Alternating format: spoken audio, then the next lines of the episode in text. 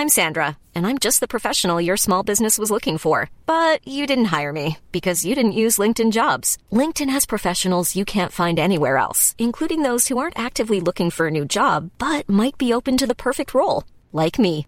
In a given month, over 70% of LinkedIn users don't visit other leading job sites. So if you're not looking on LinkedIn, you'll miss out on great candidates like Sandra. Start hiring professionals like a professional. Post your free job on linkedin.com/people today. Qual a responsabilidade de quem evangeliza? Primeira carta aos Tessalonicenses, capítulo 1. Comentário de Mário Persona. Existem dois tempos aqui na, na vida desses Tessalonicenses e na, na palavra que Paulo dirige a eles. O primeiro tempo é quando eles eram incrédulos. E Paulo fala da entrada no versículo 9, porque eles mesmos anunciam de nós qual a entrada que tivemos para convosco, e como dos ídolos vos convertestes a Deus para servir ao Deus vivo e verdadeiro. Ah, Isso foi na apresentação do Evangelho. E nós também, quando apresentamos o Evangelho, nós, é claro, devemos levar a palavra da verdade, não a nossa pessoa, ou as nossas opiniões, ou as nossas boas obras. Nós temos que apresentar Cristo e sair da frente. Isso é importante entender. O Evangelho não é convidar uma pessoa para ir numa igreja, o Evangelho não é convidar uma pessoa para imitar a minha vida. O Evangelho não é nada disso. O Evangelho é apresentar Cristo como Salvador e um Evangelho sem sangue não é Evangelho. Um Evangelho que diz para você mudar de vida não é Evangelho. Ah, você tem que deixar a bebida, o cigarro, a droga, a prostituição e aí você vai ser salvo. Isso não é Evangelho. Isso é Evangelho sem sangue. O Evangelho é Cristo morreu pelos nossos pecados e Cristo ressuscitou ao terceiro dia e está agora assentado uh, nos lugares celestiais, a destra da majestade nos lugares celestiais. Isso é Evangelho. E quando alguém evangeliza alguém, deve, claro, sair da frente, ou seja, deve colocar todo o foco em Cristo. É como quando nós apresentamos uma, uma pessoa a outra, não é? Uh, é como assim, vamos pensar naquele, quando somos jovens, né? Você apresenta uma pessoa a outra, a um amigo ou a uma amiga, fala assim, ó, agora vocês conversam aí que eu vou sair da frente, eu vou sair daqui. Vocês se entendam, né? Uh, aí sim, é colocar a pessoa diante de Cristo, diante da sua obra, diante da salvação que veio só pelo sangue de Cristo, não por uma mudança de vida. Ninguém é salvo porque de repente deixou todos os vícios e foi à igreja e começou a ler a Bíblia. Não, isso não salva ninguém. Agora, tem um segundo tempo aqui, que é o tempo de pastoreio que Paulo faz para com eles. Ele vai tratar com eles, nós vamos ver isso depois no capítulo 2 de Tessalonicenses, ele vai tratar com eles como crianças em Cristo, ele vai tratar com eles como imitadores de Paulo. Mas como assim imitadores de Paulo? E aqui ele fala também, no, tem um versículo aqui que ele fala, no versículo 6.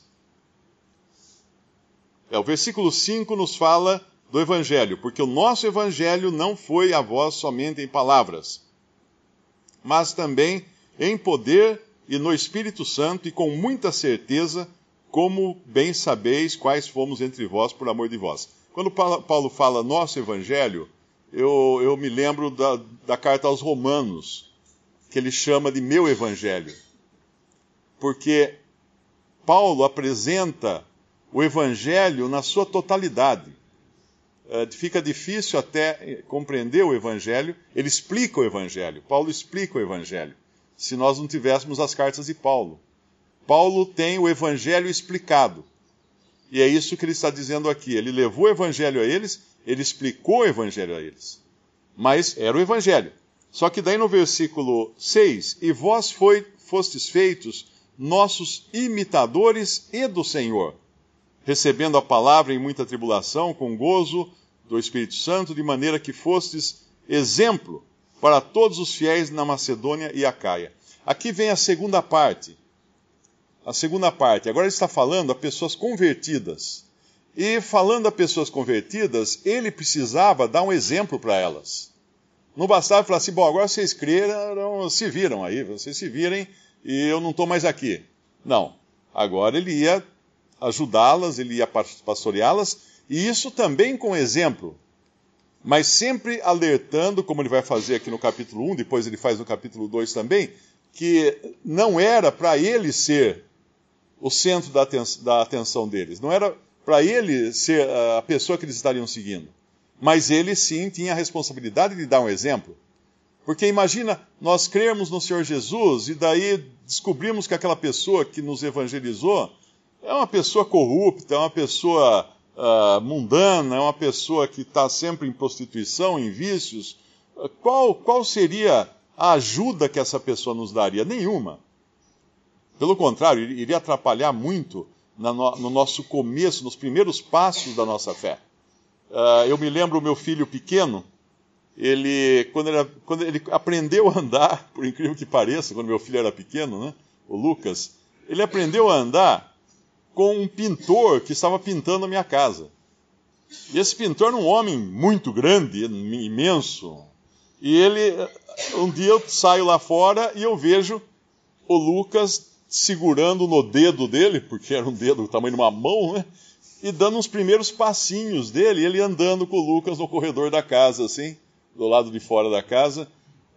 O Lucas estava aprendendo a andar os primeiros passos com aquele homem. Agora, se aquele homem fosse tivesse um andar cambaleante, ele ia derrubar, ele ia derrubar meu filho, ele ia causar uma queda no meu filho. Então nós temos que ter sempre uma atenção muito grande que apesar de uma pessoa que creu no evangelho está salva, e não só está salva, mas ela foi eleita de Deus antes da fundação do mundo, é o que fala o versículo 4 aqui de 1 Tessalonicenses 1, sabendo, amados irmãos, que a vossa eleição é de Deus, não é de Paulo, não é sua própria, é de Deus. Deus, na eternidade, nos elegeu em Cristo, nos abençoou com toda sorte de bênçãos espirituais nos lugares celestiais em Cristo Jesus.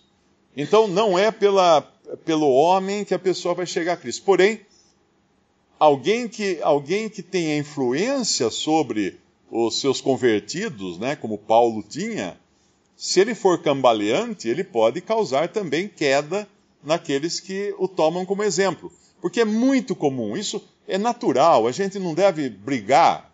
Né? Às vezes Uh, eu, eu, às vezes fico bravo até porque alguém escreve para mim falando que se converteu ouvindo o evangelho e aí fica exaltando até lá nas alturas. Tal. Eu explico, falo assim: olha, você tem que exaltar só a Cristo, uh, você tem que olhar só para Ele.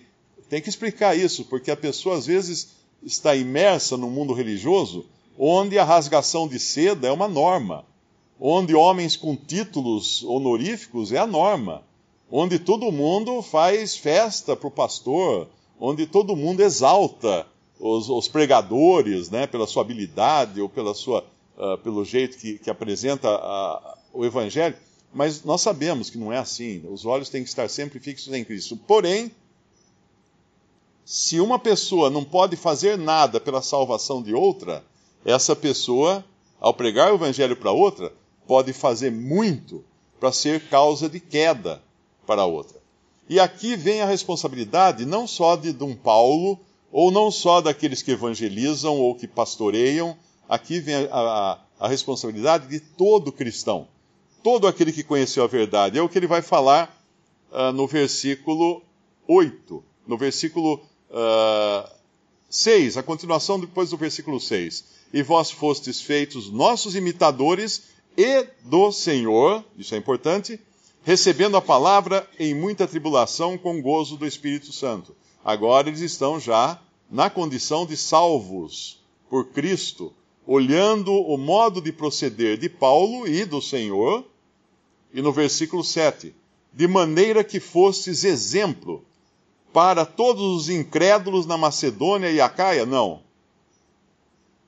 Para todos os fiéis na Macedônia e Acaia.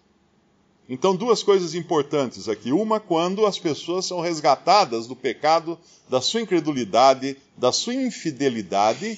E outra, quando as pessoas, agora, por obra de Deus e do Espírito Santo na vida delas, vai servir de exemplo para os fiéis, para os fiéis. Isso é importante. Porque muitos daqueles que uma vez ouviram a palavra da nossa boca estão de olho também no nosso andar. Porque eles querem saber, peraí, isso aí é, é que consistência tem isso aí que ele falou, não é? Então é muito importante essa parte, essa, essa distinção entre o que é o evangelismo e a responsabilidade agora daqueles que creem de servirem de exemplo, como foi dito no versículo 3, da obra da vossa fé, do trabalho da caridade ou amor e da paciência da esperança em nosso Senhor Jesus Cristo diante de nosso Deus e Pai. E ele termina esse capítulo com essa, com essa bela palavra da esperança. Ele fala no versículo 9, uh, ah, as três, as, os três passos aqui. Como dos ídolos vos convertesses a Deus, isso é conversão. Isso é conversão, e é claro, tem a, depois a consequência dessa conversão, que é ir tirar as arestas idólatras que havia na vida deles. Eles, claro, tiveram que trabalhar com isso, como nós trabalhamos até hoje, né? Todos os dias, em eliminar arestas da, no, da nossa carne, que sempre quer botar as asinhas de fora. Então, como dos ídolos vos convertesses a Deus, e depois, para quê? Para que vos convertesses a Deus? Para servir ao Deus vivo e verdadeiro. E, o que mais? Só isso? Tendo uma esperança na terra? Só, ah, se eu servir a Deus, a minha vida vai ser boa, eu vou ser próspero, vou ter saúde. Não. Servir o Deus vivo e verdadeiro e esperar dos céus a seu Filho, a quem ressuscitou dos mortos, a saber, Jesus que nos livra da ira futura. Que ira futura é essa? Eu acredito que aqui ele possa estar falando. Uh, dá dá para aplicar duas coisas, né? Dá para aplicar a ira que vai cair sobre esse mundo durante a grande tribulação, uh, dá para aplicar também o juízo eterno. Talvez algum irmão entenda melhor essa passagem e possa até uh, trazer mai maior clareza a ela. Mas de qualquer maneira, nós nos convertemos dos ídolos para servir ao Deus vivo e verdadeiro e esperar o seu Filho que ressuscitou dos mortos. Tem uma passagem lá no, no, carta, eu não sei se é Tito, eu acho que é Tito, Tito, capítulo no capítulo 2, versículo 9. Exorta os servos a que se sujeitem a seu senhor em tudo agrada e não contradizendo. E aqui, ele, antes disso, ele falou dos jovens, ele falou das, das mulheres.